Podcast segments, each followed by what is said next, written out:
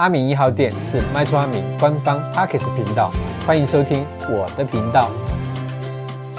我们今天要讲的呢是正确观念之卖方找房仲的卖房篇哦。好的，那买卖房屋呢，以目前大多数人来讲，是人生中最大笔的消费之一啊。那也因为呢，牵涉到高额的价金呢，为求顺利跟专业的服务，根据呢数字网的统计啊，在台湾屋主自售跟房仲代售的比例大概是二比八哦。对啊，高达八成的人都是透过房仲业者来买卖房屋的。那今天呢，阿明要跟大家一起来探讨卖方找房仲卖屋 H 尊应该具备的正确观念。其实呢，寻求专业，最后还是会回归到自己的身上哦。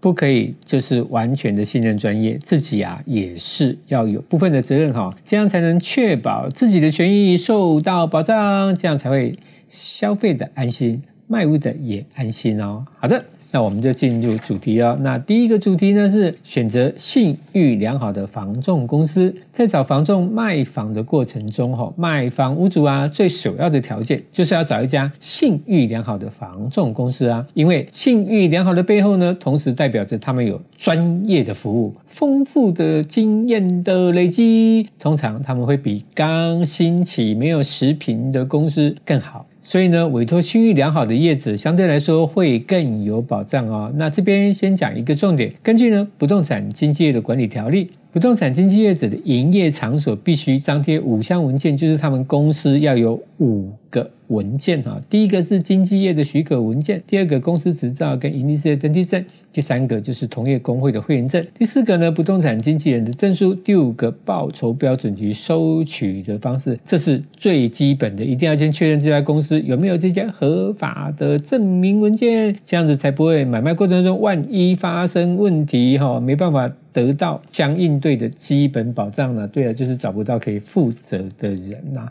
好的。那这就是我们在找寻这个中介公司，除了风评以外，再来就是它基本上必须要具备的条件有哪些哈？那其实啊，现在哈虽然不多了哈，因为现在就是一切都要合法嘛哈，但是其实还是有许多的社区妈妈或者是管理室哈，社区妈妈大家懂不懂是什么意思？跟管理室哈会涉入。锁实保管的看屋争议呀，哈，那基本上呢，阿明还是建议哈，买卖不动产呢，还是要确保委托的这个房仲业者他有没有合法的许可证，这样更可以确保所有的流程皆合理合法，那避免呢不肖业者在中间可以就是上下其手而产生的非法形式的问题啊，好吧，坦白说这不太容易啊，因为我们不管是买方或者卖方，我们销售的是人呐，是业务员呐。哈好学校里面有坏学生，坏学校里面也有好学生，所以呢，找到好的业务员帮你服务，阿明真心觉得是更重要。合法的公司还是一样哦，但是这边讲的重点就是说啊，业务员的部分我们要更加的，就是去关注他的言行举止跟他的相关的专业热忱服务度啦哈。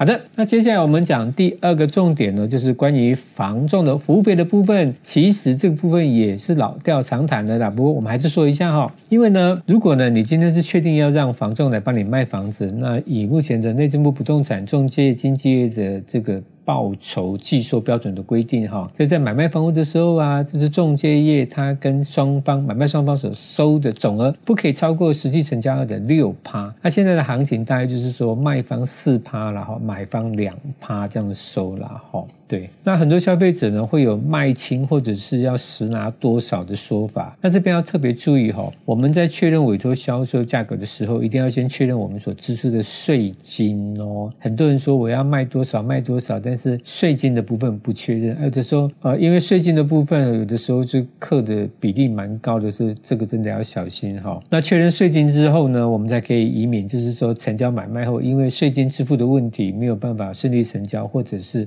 发生。交易纠纷了哈，那阿明这边鸡婆一句哦，那服务费的部分，如果你有跟房仲协议，务必要白纸黑字写清楚，好了，否则你就会等等等等。但是我不能说太多哈，大概大方向是这样的，就是说，呃，很多房仲在跟我们谈价格的时候，可能说好没关系，我知道我知道，但是公司的规定哦，上面要怎么写？呃，那这个部分我们还是呃。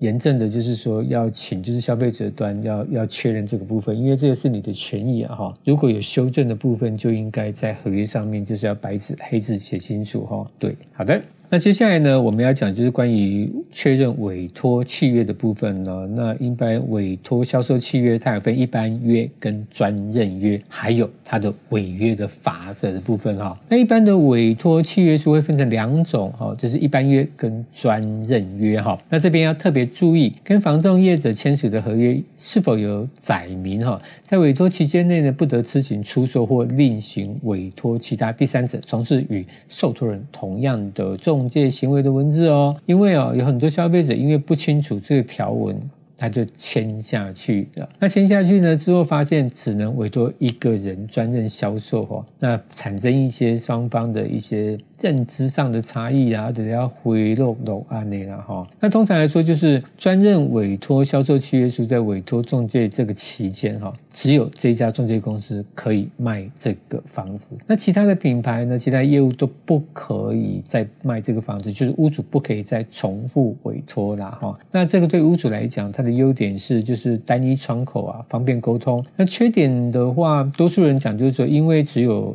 一家公司可以卖嘛，哈，那就是说在竞争上面呐，在客户上面呐，可能就价格不会那么好啊，客户可能也也不会那么多，哈，是有这种说法了哈。但是其实呢，以目前的房仲来讲，他们都有那个联卖机制啊，就是说都是有公开可以配件的哈，所以专任委托。并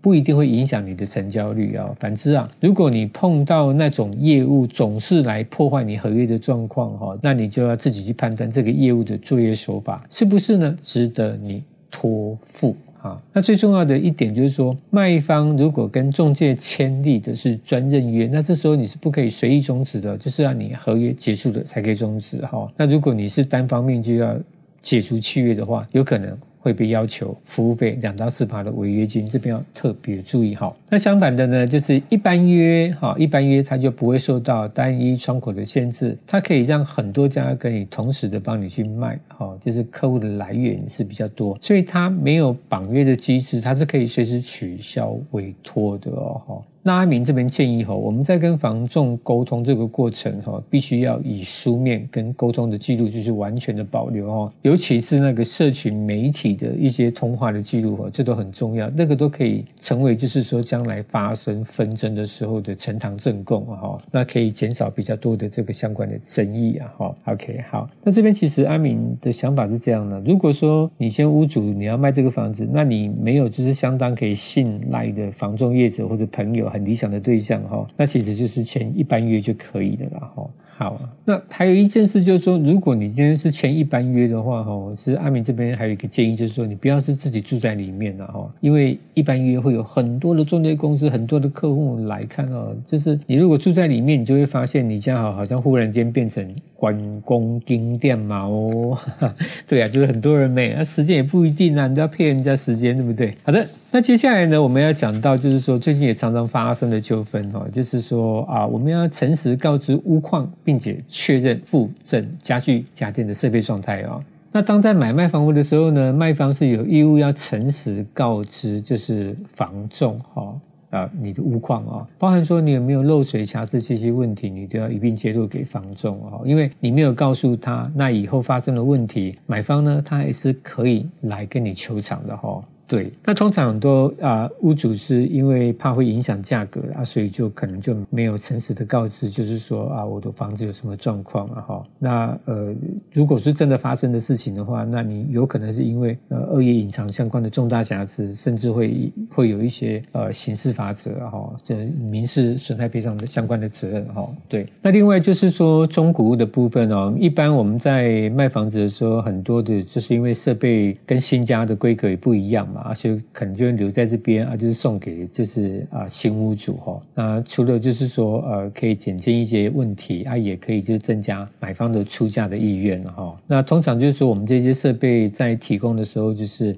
因为它是属于就是附赠的用品啊，哈，就是我们只要告诉他说啊，你在使用上面有没有什么问题哈，有哪边坏掉需要修理的哈，因为这个是我们赠送的，它并不是房屋的固定物哈，所以啊，这个部分我们是不用负担什么责任的啦哈，没有没有那个瑕疵的问题啊哈。那当然像是说啊，比方说是啊水管阻塞啊、漏水啊，就就是这些这些瑕疵的话，那这个部分就是我们必须要先修缮的。好，好，那最近我们在我们的买房社群发生一个嗯讨论度很高的话题，这个话题还有上电视上新闻呢，就是啊有一个呃房子啊，他卖出去的时候，屋主就是说哈，他有付一些家具跟设备啊哈，那还不错，还蛮 OK 的。可是呢，交屋的时候新买方却发现那一些家具设备都没去啊，那才导致说原来很开心买房快乐交屋的事情瞬间变掉喽。嗯，好，那这个我们之后哈，在在另外一个主题会跟大家讲这个部分我们要怎么处理哈。好的，那接下来呢，我们要讲的是瑕疵担保的责任哦。那我们依民法第三百五十四条的第一项第三百七十三条规定哈，卖方对物的瑕疵担保是具有责任义务的。那我们先针对的是房屋的瑕疵担保部分哈，卖方呢在房屋交付给买方的时候呢，需要确保房屋的本身并没有重大瑕疵，而且会导致其减少价值哈。即使呢是在交屋后发现漏水，或者是呃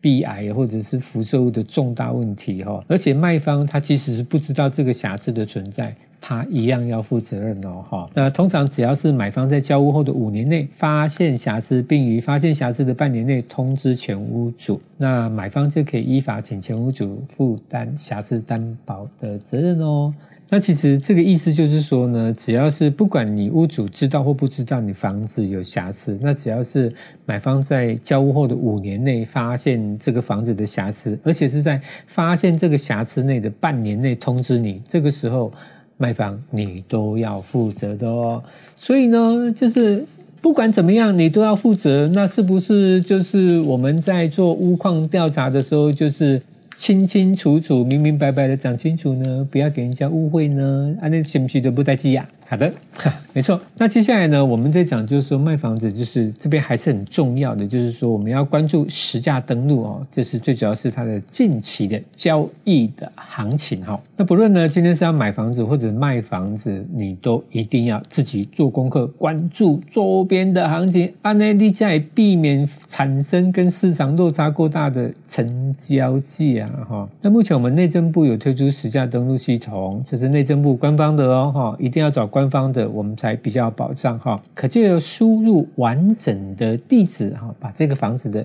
地址输入进去，那 Enter 下去就可以知道周边的行情了。那有一些是可能新开发区，它还没有就是实价登录可以查询。那这时候我们可能就要透过管委会或者是询问邻居啊、管理员的方式来了解哈。那其实除了就是实价登录跟邻居的这种咨询之外哈，那其实现在网络上有很多的建案的群组讨论群啊，那都可以去加入这一些。呃，社群哈、哦、组织，那去跟他们就去互动，了解市场的行情哈、那这样子才可以呃确定自己想要买的房子那的价钱呢，跟市场的行情会不会有落差过大的问题呀、啊、哈、那这边呢，争议比较多的是，有的时候房仲提供数据时的客观性哈、所以阿明建议呢，我们要求房仲在提供相关数据时。必须呢有注明采样的时间跟资讯的来源，就是说这一份文件是什么时候他去查询的，那查询的时间是啊